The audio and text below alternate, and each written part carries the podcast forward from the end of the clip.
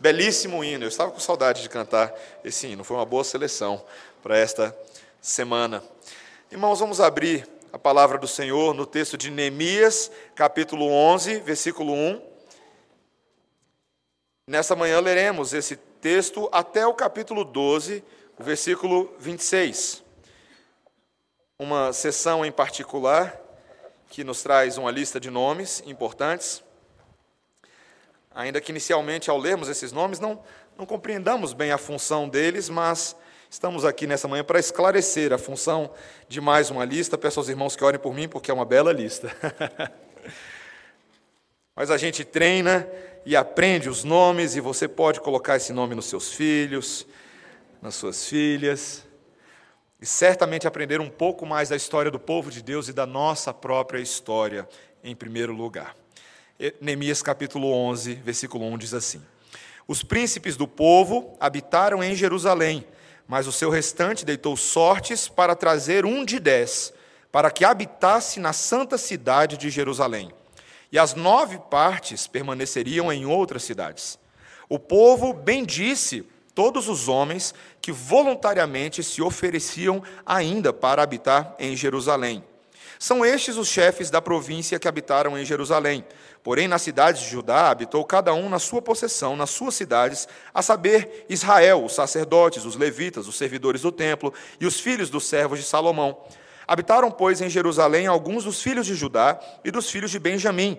Dos filhos de Judá, Ataías, filho de Uzias, filho de Zacarias, filho de Amarias, filho de Cefatias, filho de Malalel, dos filhos de Pérez e Maazéias, filho de Baruque, filho de Col-Ozé, filho de Asaías, filho de Adaías, filho de jo, Joiaribe, filho de Zacarias, filho do Silonita.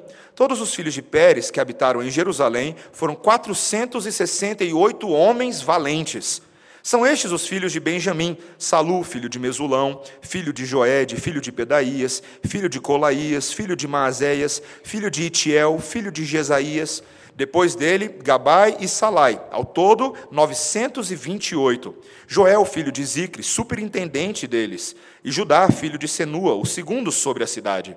Dos sacerdotes, Gedaías, filho de Joiaribe, Jaquim, Seraías, filho de Ilquias, filho de Mesulão, filho de Zadok, filho de Meraiote, filho de Aitube, príncipe da casa de Deus, e os irmãos deles, que faziam o serviço do templo, 822. E Adaías, filho de Jeroão, filho de Pelalias, filho de Anzi, filho de Zacarias, filho de Pazu, filho de Malquias, e seus irmãos, cabeças de famílias, 242. E Amazai, filho de Azarel, filho de Azai, filho de Mazilemote, filho de Imer, e os irmãos deles, homens valentes, 128. E superintendentes, eh, superintendente deles, Zabdiel, filho de Gedolim, dos levitas, Semaías, filho de Assub, filho de Asricão, filho de Asabias, filho de Buni, ah, Sabetai e Josabade, dos cabeças dos levitas, que presidiam o serviço de fora da casa de Deus. Ah, Matanias, filho de Mica, filho de Zabdi, filho de Asaf, o chefe que dirigiu os louvores nas orações, e Baquebuquias, o segundo de seus irmãos, depois, Abda, filho de Samua, filho de Galal, filho de Gedutum, todos os levitas na santa cidade foram 284.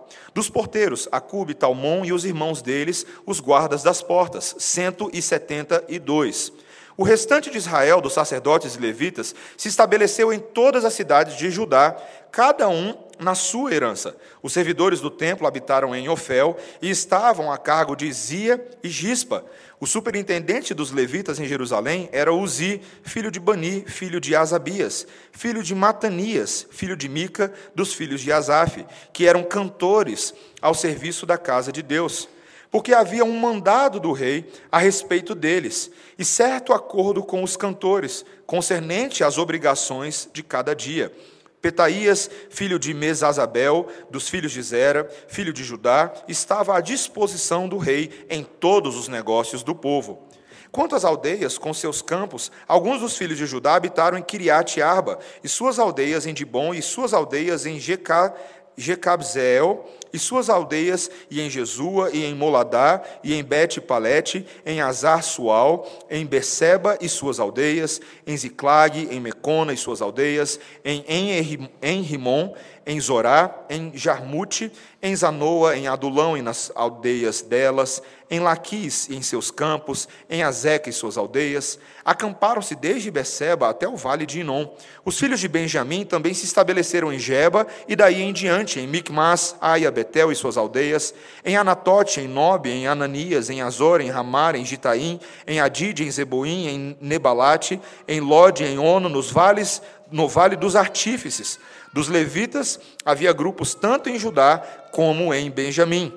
São estes os sacerdotes e levitas que subiram com Zorobabel, filho de Sealtiel, e com Jesua, Seraías, Jeremias, Esdras, Amarias, Maluque, Atus, Secanias, Reum, Meremote, Ido, Ginetô e Abias, Miamim, Maadias, Bilga, Semaías, Joiaribe e Gedaías, Salu, Amoque, Uquias e Gedaías. Estes foram os chefes dos sacerdotes e de seus irmãos nos dias de Jesua. Também os levitas Jesua, Binuí, Cadmiel, Serebias, Judá e Matanias, estes seus irmãos dirigiam os louvores. Baquebuquias e Uni, seus irmãos, estavam defronte deles, cada qual no seu mistério. Jesus gerou a Joiaquim, Joiaquim gerou a Eliasibe, Eliasibe gerou a Joiada, Joiada gerou a Jonatas, e Jonatas gerou a Jadua. Nos dias de Joiaquim foram sacerdotes, cabeças de famílias, de Seraías, Meraías, de Jeremias, Ananias, de Esdras, Mesulão, de Amarias, Joanã, de Maluqui, Jonatas, de Sebanias, José, de Arim, Adna, de Meraiote, Eucai, de Ido, Zacarias, de Gineton, Mesulão, de Abias, Zicri, de Minamim, e de Moadias, Piutai, de Bilga, Samua, de Semaías, Jonatas, de Joiaribe, Matenai, de Gedaías, Uzi, de Salai, Calai, de Amoque, Eber, de Uquias, Asabias, de Gedaías, Netanel. Dos levitas nos dias de Eliasibe foram inscritos como cabeças de família Joiada, Joanã e Jadua, como também os sacerdotes, até o reinado de Dario, o persa, os filhos de Levi foram inscritos como cabeças de famílias no livro das crônicas, até os dias de Joanã, filho de Eliasibe. Foram, pois, chefes dos levitas, Asabias, Serebias e Jesua, filho de Cadmiel. Os irmãos deles eles estavam fronteiros para louvarem e darem graças, segundo o mandado de Davi, homem de Deus, coro contra coro. Matanias, Baquebuquias, Obadias, Mesulão, Talmão e Acube eram porteiros e faziam a guarda aos depósitos das portas. Estes viveram nos dias de Joiaquim, filho de Jesua, filho de Josadaque, e nos dias de Neemias, o governador, e de Esdras, o sacerdote e escriba. Esta é a palavra do Senhor. Vamos orar, irmãos. Senhor, abençoa-nos nessa manhã, para que entendamos, entendamos o porquê desta lista em Neemias, neste momento da história de Israel, e o que esta lista tem a ver conosco. Senhor, revela a nós, mostra aos nossos corações claramente o propósito de ser da palavra de Deus e as implicações altamente práticas para o dia de hoje, para esta semana e para a forma como vivemos todos os dias até o retorno de Jesus. Esta é a nossa oração em nome de Jesus. Amém. Irmãos, fazer mudança é algo que mais cedo ou mais tarde cada um de nós terá que passar. Você já fez mudança antes? Sua família já passou por mudança? A casa que você mora agora é qual número no número de mudanças?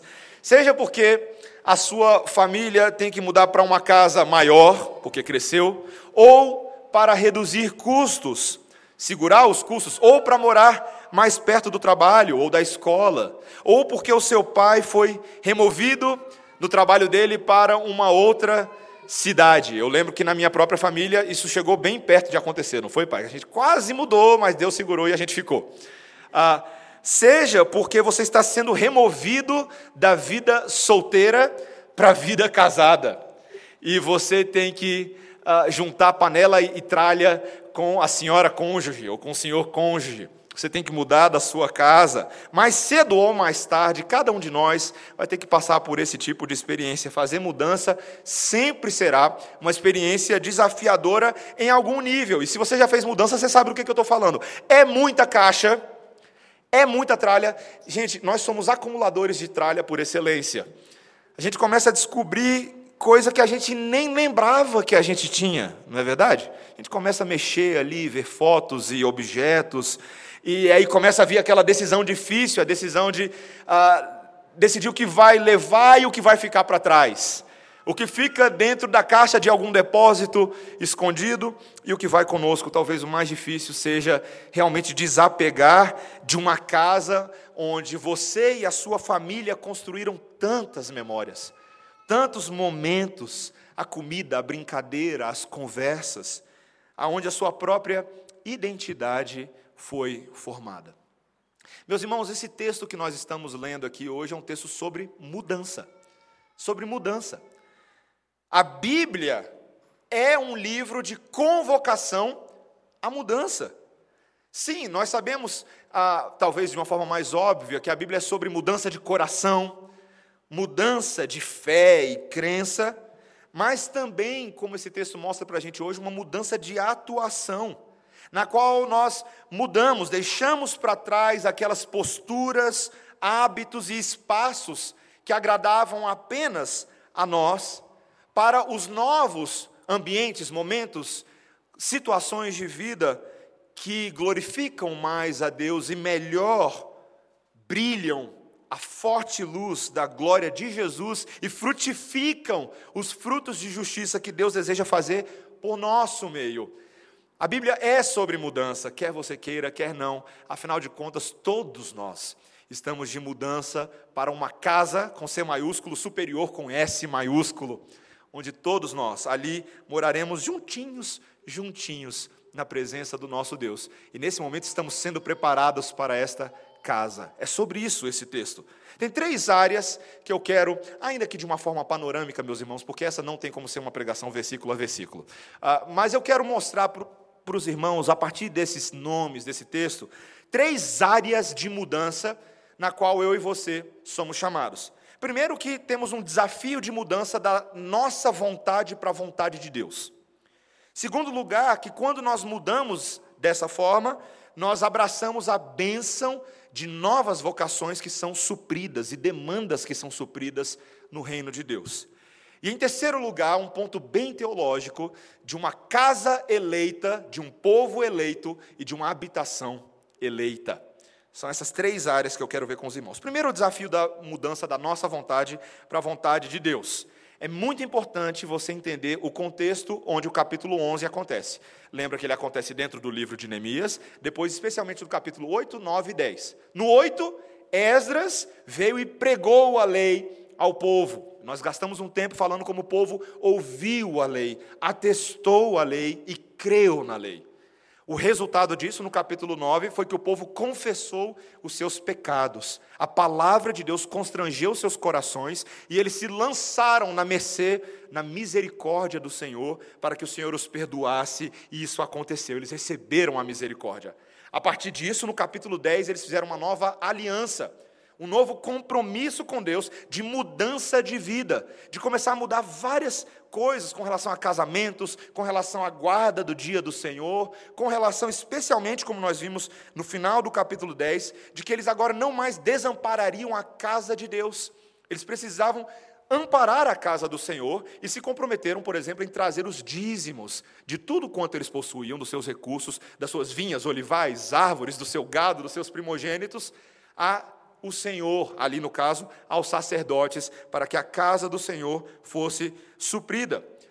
Mas agora, no início do capítulo 11, além desses dízimos de todos os produtos do campo, ah, e eu criei uma, uma frase aqui que eu achei muito engraçada: foi estabelecido um dízimo de pessoas, um dízimo de pessoas, para habitar e popular a cidade reconstruída, Jerusalém, enfim, paredes reerguidas, portas colocadas, a cidade está pronta, só não tem gente. Então Neemias tomou uma decisão, versículo 1, veja comigo, no primeiro versículo do capítulo 11.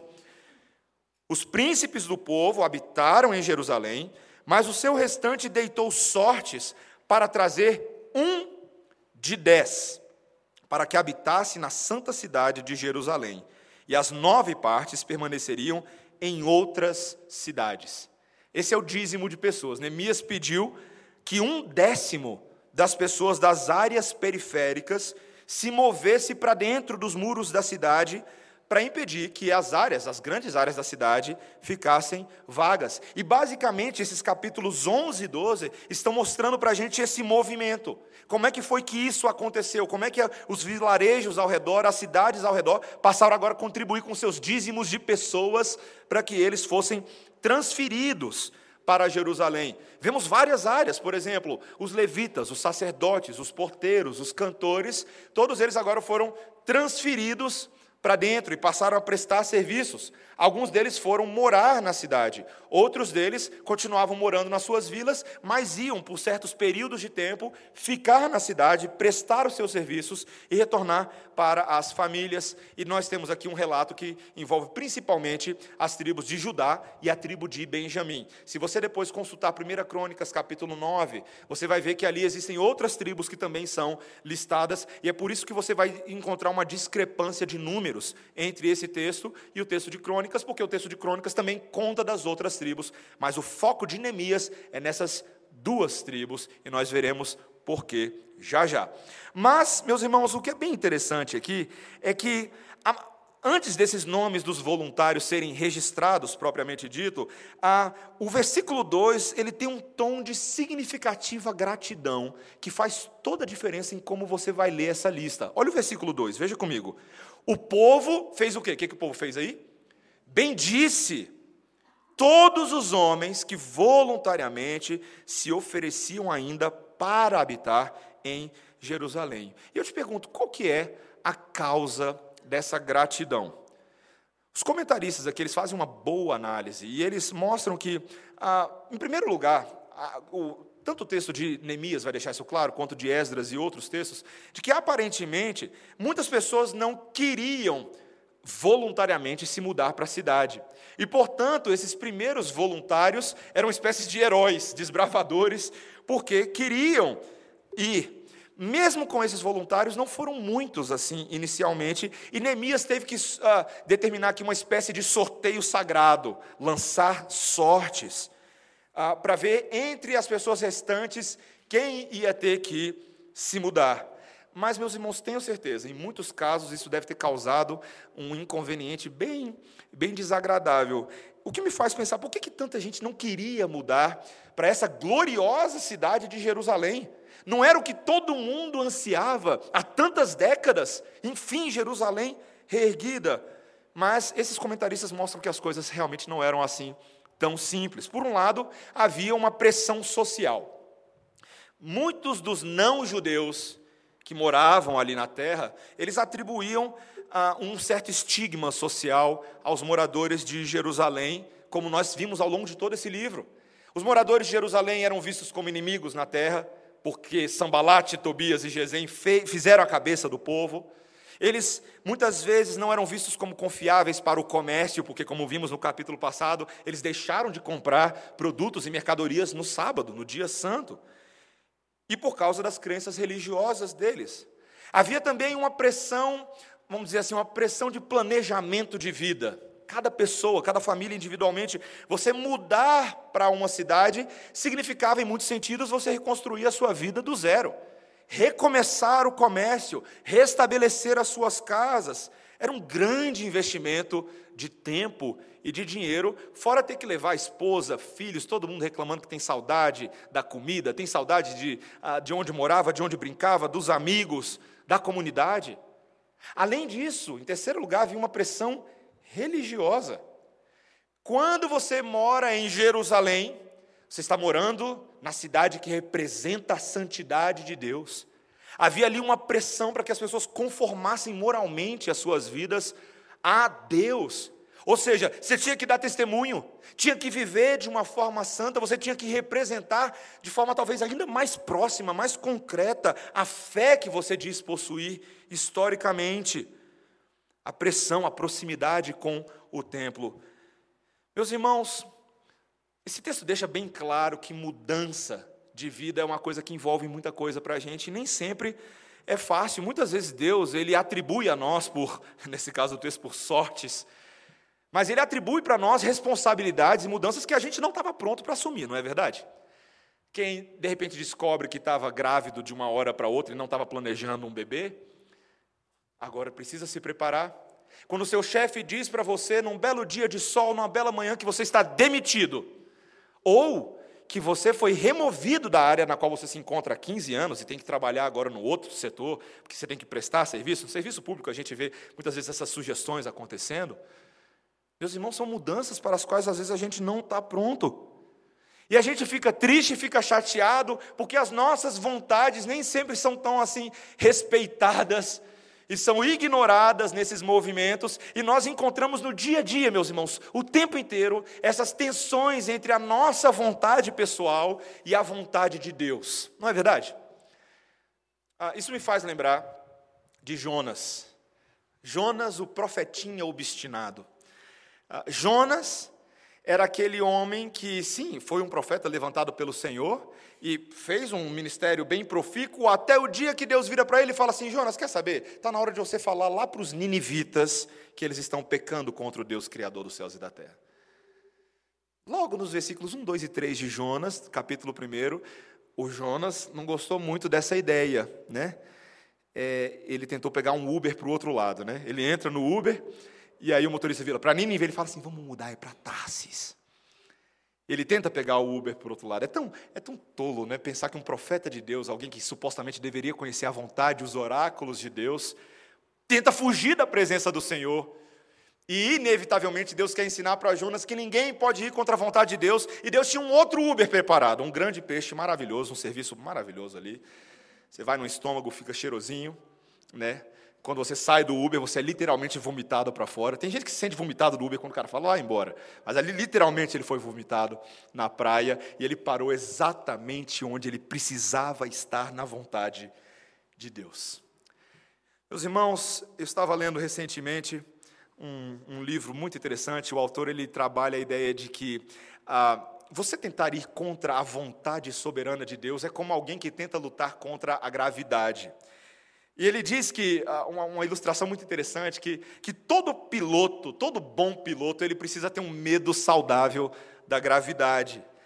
Esse respeito não está de forma consciente na maioria da cabeça dos pilotos, mas quando um piloto cabeça dura tenta ir contra a gravidade, ela irá vencer, não importa o quanto ele se oponha a ela. Afinal de contas, eu e você não conhecemos nenhum piloto que foi contra a gravidade que está aí para contar para a gente como foi a experiência, né? A não ser aqueles malucos acrobatas. Meus irmãos, ir contra a vontade de Deus não dá certo para ninguém. Por isso que a Bíblia é um grande convite de alinhamento da nossa vontade e sujeição da nossa vontade a Deus. É bem possível que a própria igreja onde você se encontra hoje não foi aquela igreja que lá atrás você pensou na qual você se encontraria hoje. Não é verdade? Eu já conversei com muitos de vocês. E sei que vocês, alguns já falaram assim, pastor, eu jamais pensaria estar numa igreja presbiteriana. Eu jamais pensaria, eu estava tão bem na minha igreja, ou eu estava servindo, eu estava fazendo certas coisas, mas de repente as coisas mudaram. E nós nos vimos forçados a sair, ou precisamos sair, ou vimos que aquele não era mais o nosso espaço. Meus irmãos, a nossa vida é bastante assim. Nós pedimos, sim, na oração do Pai Nosso, que seja feita a vontade do Senhor acima da nossa vontade, mas você reconhece o perigo dessa oração? Quando Deus realmente fala, ah, é, então é para fazer a minha vontade. E Ele realmente cumpre a vontade dele nas nossas vidas. E, e, esse texto é um convite, em primeiro lugar, a ver que a vontade de Deus é sempre boa, sempre perfeita e sempre agradável, ainda que inicialmente não nos pareça assim. O maravilhoso Charles Spurgeon, pregador, um dos maiores do século retrasado, disse: O grande Criador da vontade está vivo para cumprir as suas intenções. É isso que Deus está fazendo na minha, na sua vida nesse momento. Ele está fazendo a vontade dele nesta manhã. E compete a nós ouvirmos a Deus e alinharmos os nossos corações. Mas veja que a partir disso, da mudança da nossa vontade para a vontade de Deus, Deus quer mostrar o lado bom dessas coisas. A bênção, em segundo lugar, de certas vocações que vão sendo supridas e demandas que nós vamos suprindo. É muito importante mostrar que a gratidão desse povo é porque todos esses que estão se transferindo para Jerusalém são importantes. Veja que a partir desse momento, nesses versículos 4 em diante, nós veremos uma lista de várias funções sociais, funções religiosas que tinham uma função dentro de Jerusalém. Ele fala, por exemplo, de 468 homens comuns de Judá. Esse é o dízimo da parte de Judá, ah, nos versículos 4 ah, a 6. Nos versículos 7 e 8, ele fala de 928 homens da tribo de Benjamim. Gente que ia começar a fazer todo tipo de coisa na cidade santa. Ia servir no comércio, ia servir no mercado, iam servir em posições de ensino. Homens que iam cultivar a terra, homens que iam trabalhar na arquitetura, na engenharia, nos serviços públicos. Também vemos algumas funções mais específicas descritas no versículo 9 a 14, 1192 sacerdotes. Claro, nem todos os nomes estão aqui, nós temos apenas os, os cabeças dessas famílias sacerdotais. Os versículos 15 a 18 vão mostrar ali 284 levitas. Sacerdotes e levitas, meus irmãos, eram tão importantes, porque eram aqueles homens ordenados numa linhagem que Deus havia estabelecido para cuidar do culto a Deus, na casa do Senhor. A vida de Israel era uma vida de adoração, e tinha gente que precisava organizar e tocar essa adoração. Eis aqui os sacerdotes, eis aqui os levitas. Versículo 19, ele fala de 172 porteiros, e por aí vai. Ele vai falando que tem aqui um total de 3.044 homens, claro, na contagem dos, do, da, da, língua hebraica, fora suas famílias, fora as outras pessoas que os acompanharam, ou seja, o número é bem grande. E tem um detalhe que eu não posso deixar de, de falar para vocês nesses versículos aqui. Eu não sei se vocês perceberam na leitura que tem vários momentos que uma certa linguagem militar vem à tona. Vocês perceberam isso? Por exemplo, no versículo 6, dá uma olhadinha aí, ele fala assim: olha, todos os filhos de Pérez que habitaram em Jerusalém foram 468 homens valentes. Hum, interessante isso, né? Olha o versículo 9, por exemplo, ele diz que Joel, filho de Zicre, era um superintendente deles. Aqui o hebraico é um superintendente numa espécie de posição militar, de um líder militar. No versículo 14, de novo, os irmãos deles eram 128 homens valentes. A gente não pode esquecer qual é o contexto de Jerusalém aqui. Ainda é a mesma Jerusalém que tem um tal do sambalate fazendo samba dele, Tobias assoviando o assovio dele, esses inimigos do povo de Deus que frequentemente atentavam contra o povo de Israel. Era o povo que, enquanto estava reconstruindo os muros, estava com cimento na mão e espada na outra mão um olho bem aberto, oração de olho aberto, né? Você fecha um e abre o outro, porque o inimigo não descansa. O objetivo defensivo dessa operação não foi esquecido, de tal maneira que todos esses homens, todos eles, ainda estavam em combate, ainda estavam atentos. Se fosse sacerdote, fosse levita, fosse porteiro, todos eles ainda continuavam zelando pela saúde e pela integridade do povo da cidade. Meus irmãos, esse texto, quando a gente começa a observar esses detalhes, ah, ele fica bem impressionante para a gente, essa precisão numérica, essa precisão de funções. Quando você vai fazer um vestibular, ou você vai fazer um concurso público, lá no edital geralmente vem assim, ah, o número de vagas, não é? E você estuda, eu sei, você concurseiro, você vestibulando, eu sei que você estuda, com base também na quantidade de vagas e a chance que você tem ou não de passar para uma daquelas vagas e se vale a pena ou não fazer a inscrição para o concurso, não é mesmo? E quando você não, paga não passa dentro das vagas iniciais, você fica, cadastro de reserva, estou dentro. Queridos, esses números, essa precisão, é porque eles representam as demandas de Deus na cidade. Sim, Deus precisava de 928 homens da tribo de Benjamim. Deus precisava de 284 levitas, ele precisava de 172 porteiros. Esse era o concurso de Deus. Ele estava selecionando esses homens, escolhendo esses homens. E diga-se passar, estava escolhendo a dedo, para que esses homens pudessem cumprir as suas funções.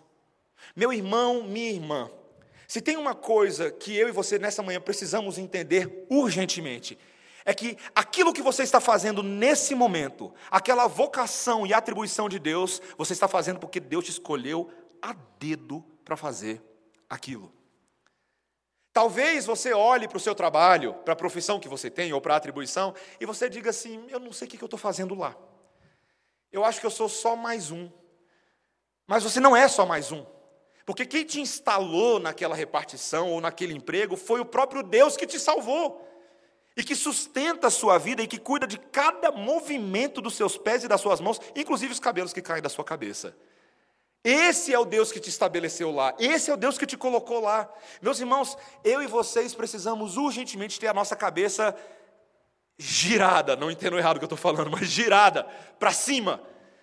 E olhar a vontade de Deus sendo realizada. Tem tanta gente insatisfeita onde se encontra. Tanta gente falando, poxa vida, eu não queria estar fazendo isso da minha vida. Não foi para isso que eu estudei. Não foi para isso que eu me preparei.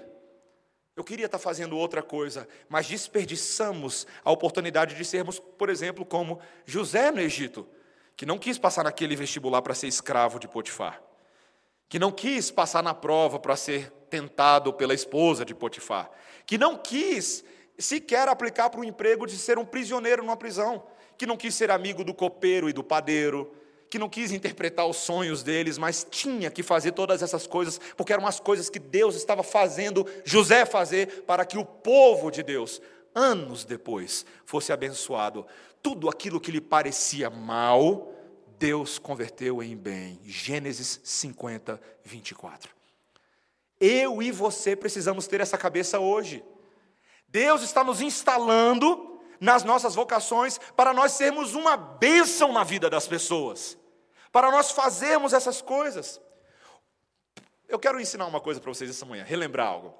O profeta Jeremias, que quando nós pregamos lá em Esdras capítulo 1, já tem um tempinho, Esdras 1, eu fiz uma observação que Jeremias havia feito uma profecia de que o povo seria feito cativo na Babilônia por 70 anos. E a profecia de Jeremias se cumpriu perfeitamente. O povo foi feito cativo durante 70 anos, de 605 a.C. até 535 depois de Cristo, quando o persa imperador Ciro veio e libertou o povo. Mas o que era interessante, meus irmãos, é que para Jeremias, esses 70 anos, que seriam sim 70 anos de exílio, mas era tempo de bênção para Israel.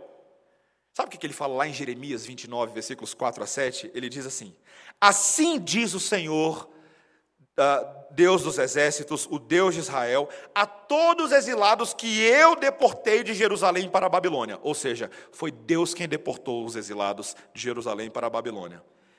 Olha o que ele diz: Edificai casas, habitai nelas, plantai pomares, comei do seu fruto Tomai esposas, gerai filhos e filhas, tomai esposas para os vossos filhos, e dai vossas filhas a maridos, para que tenham filhos e filhas, multiplicai-vos aí e não diminuais.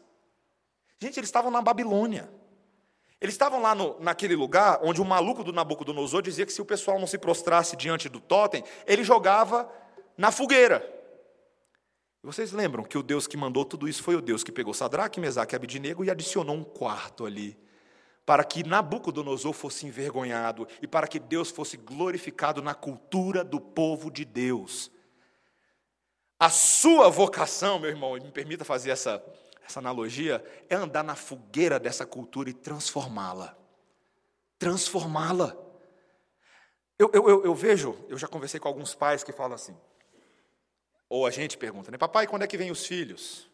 Mamãe, quando vem os filhos? E, e às vezes a gente faz essa pergunta com cautela, porque pode haver ah, algum empecilho para ter filhos, algum constrangimento, mas em muitos casos não é necessariamente isso. Papai, mamãe, quando vem os filhos? Ah, pastor, tanta coisa para fazer ainda. Aí você começa a investigar mais, aí começa a ver as desculpas esfarrapadas. Não, mas o anticristo vai levar os filhos tudo embora. vai botar filho no mundo. Esse mundo está tão difícil, pastor, aí, ó, os movimentos de gênero, de ideologia, para que, que vai botar filho no mundo? Vai botar porque Deus está mandando. Porque se mandou na Babilônia, não vai mandar em Brasília? Se, se botou nas duas UNBs, na Universidade Nacional da Babilônia, vai botar em Brasília também. Porque é assim que Deus funciona, meus irmãos. Deus não está condicionado à cultura, Deus abençoa a cultura pela sua vida. Você crê nisso? Você entende isso?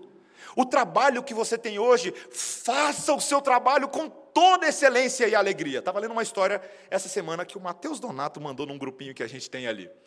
Uma história que eu não sabia se era de brincadeira ou sério que ele estava mandando, mas a, a história me chamou muita atenção de um taxista que disse que ia ser o melhor taxista de todos. Ele estava chateado com o trabalho, a vida estava meio devagar, e aí, de repente, ele colocou na cabeça que ele ia ser um bom taxista, que ele ia parar de reclamar da vida, que ele ia fazer o trabalho dele bem. Eu não sei se ele era crente ou não era crente, a verdade é que, por meio do trabalho desse taxista, várias pessoas foram abençoadas. Todo mundo queria andar nesse táxi, as pessoas ligavam porque queriam marcar para andar naquele táxi, porque ali algo de bom estava sendo produzido. Meus irmãos, se ímpios que não temem ao Senhor, tentam brilhar uma certa luz para abençoar o mundo, que dirá de nós? A quem foram conferidas as promessas de que por nosso meio as nações serão abençoadas. Nós temos que fazer o nosso trabalho bem. Paremos de reclamar como o povo no deserto e trabalhemos, meus irmãos. John Henry Newman, teólogo inglês do século XIX, tem uns escritos bem interessantes. Ele disse o seguinte: Deus me criou para cumprir um serviço definido por Ele em favor dele. Ele confiou uma obra a mim que Ele não confiou a mais ninguém.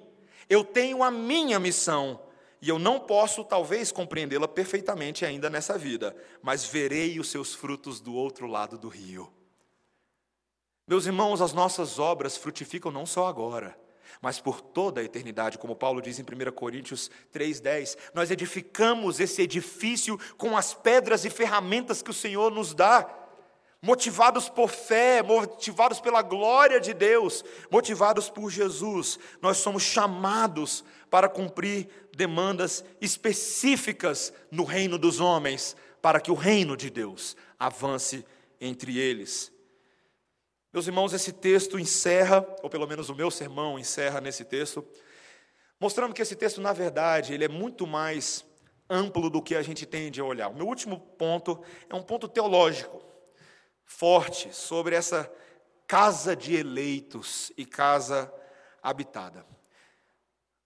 De todos os detalhes que esse texto me chama a atenção, tem um detalhezinho ainda nos primeiros versículos que aparece, é quando ele chama de Jerusalém de Santa cidade.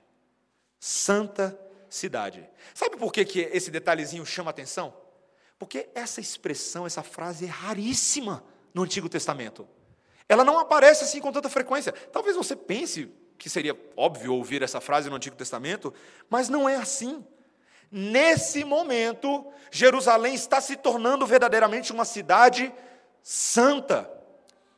Ser santo é ser algo separado para um propósito específico. E Deus estava invisivelmente, desde pelo menos Esdras, que foi quando começamos a estudar, fazendo essa obra de restauração da santidade. Lá em Esdras capítulo 1, nós vemos o povo trazendo ou restituindo ao templo vasos santos roubados por Nabucodonosor. E agora Deus vai trazendo um monte de coisa santa para dentro dessa cidade, um povo santo, um santo lugar, portões santos, sábados santos, alianças santas, casamentos santos. Tudo está ficando santo.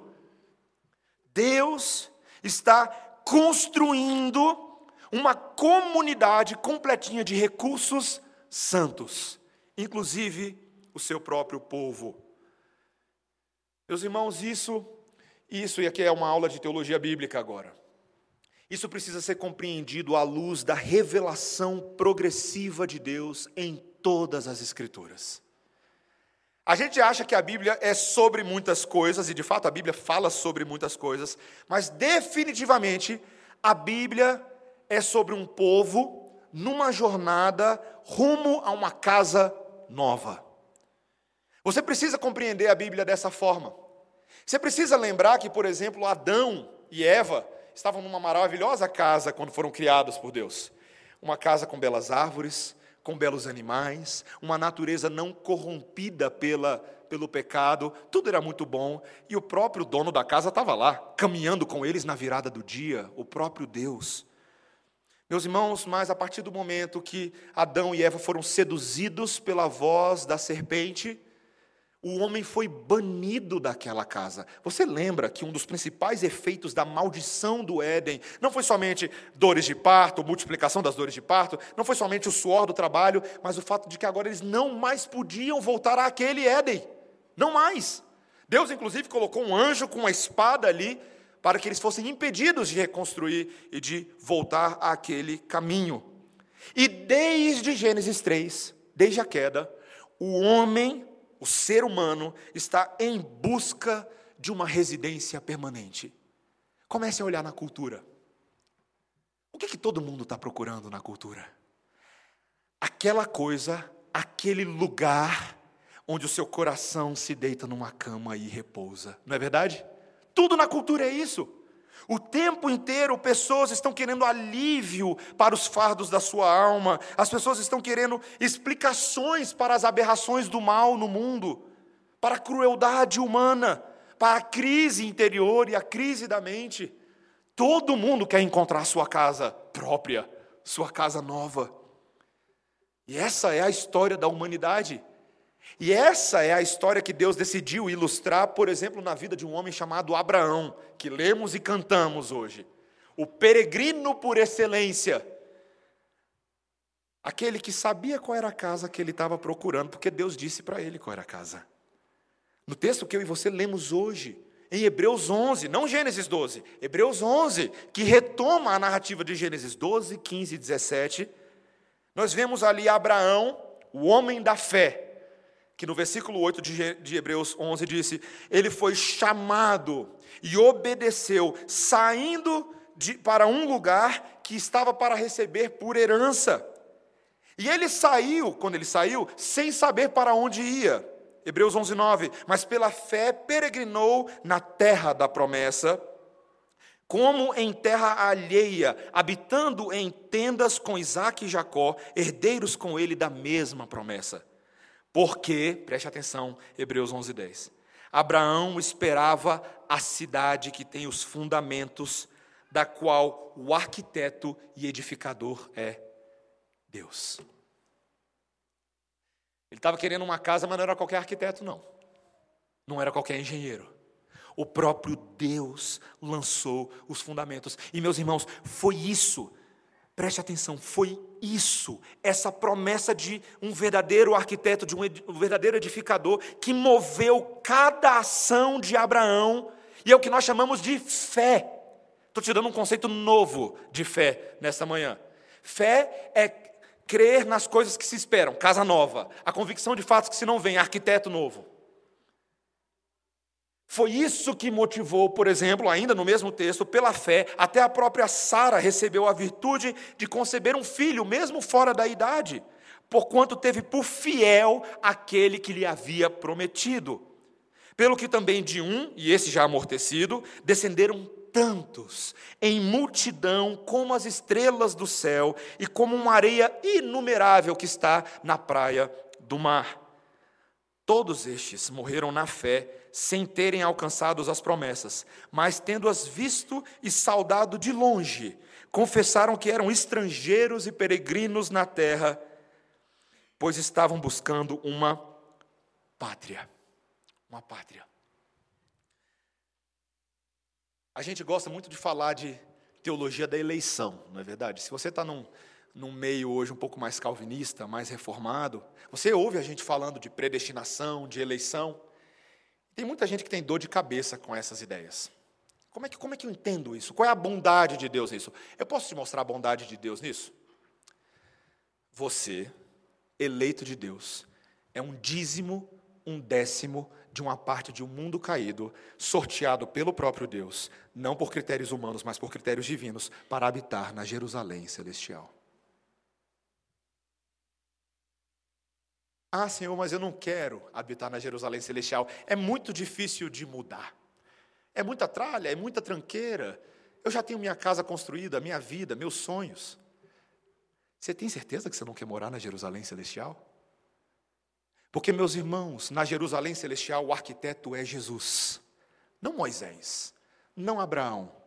O próprio autor de Hebreus falou isso em Hebreus 3, quando ele disse: Por isso, santos irmãos que participais da vocação celestial, considerai atentamente o apóstolo e sumo sacerdote da nossa confissão, Jesus, o qual é fiel àquele que o constituiu, como também o era Moisés em toda a casa de Deus.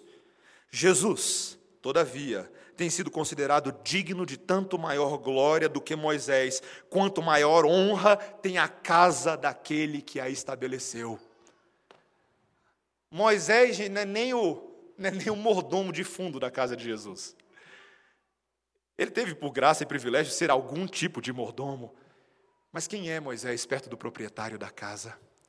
Aquele que disse aos seus discípulos, que caminhavam com eles todos os dias, ali em João 14, que ele teria que se afastar por um tempo, e eles estavam tristes e desconsolados porque sabiam que a morte dele se aproximava. Mas ele falou: Não fiquem preocupados, porque vou preparar morada para vocês, e vocês vão morar comigo, vocês estarão na minha presença.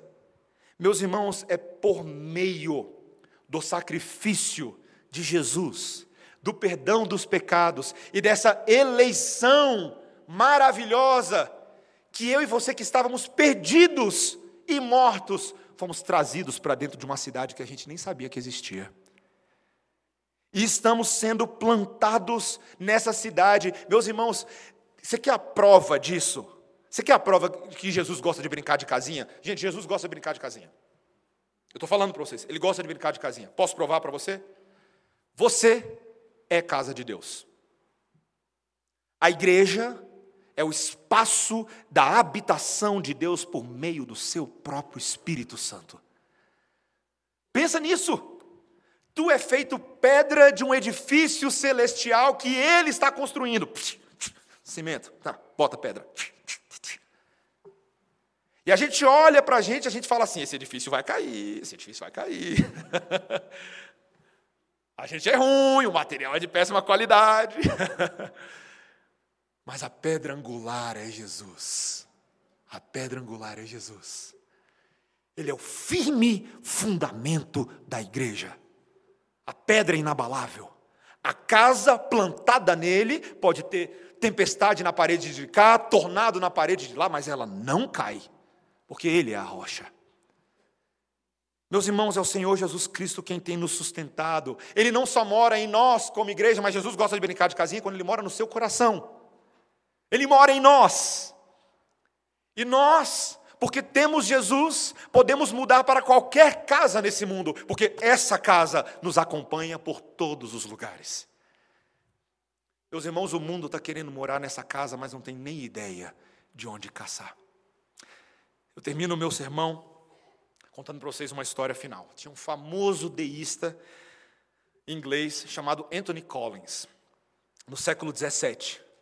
Um homem conhecido pelas suas ideias controversas, ah, por desmistificar o cristianismo histórico e substituir o Deus do cristianismo ah, por um, um, Deus que não interfere na história dos homens. Anthony Collins foi muito conhecido pelos seus debates com doutores, mas ele conta que um belo dia ele estava caminhando, ele encontrou ali um homem simples, um camponês rural, e na rua, e ele começou uma conversa com ele, e ele perguntou para o homem para onde, para onde que o homem estava indo. E o homem falou para ele: Eu estou indo para a igreja, senhor.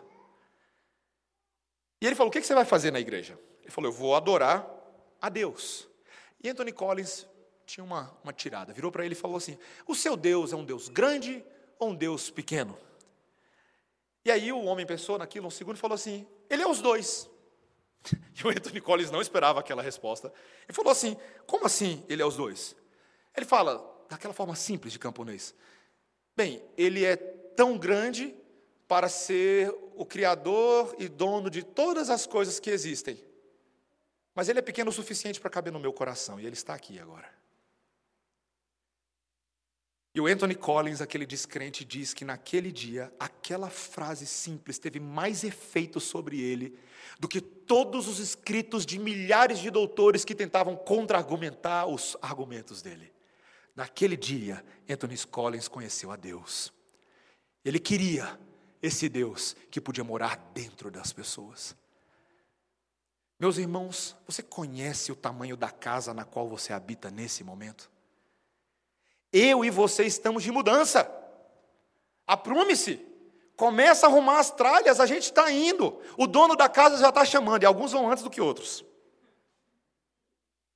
Mas nós vamos, todos, nos encontrar com aquele que tem preparado morada para nós.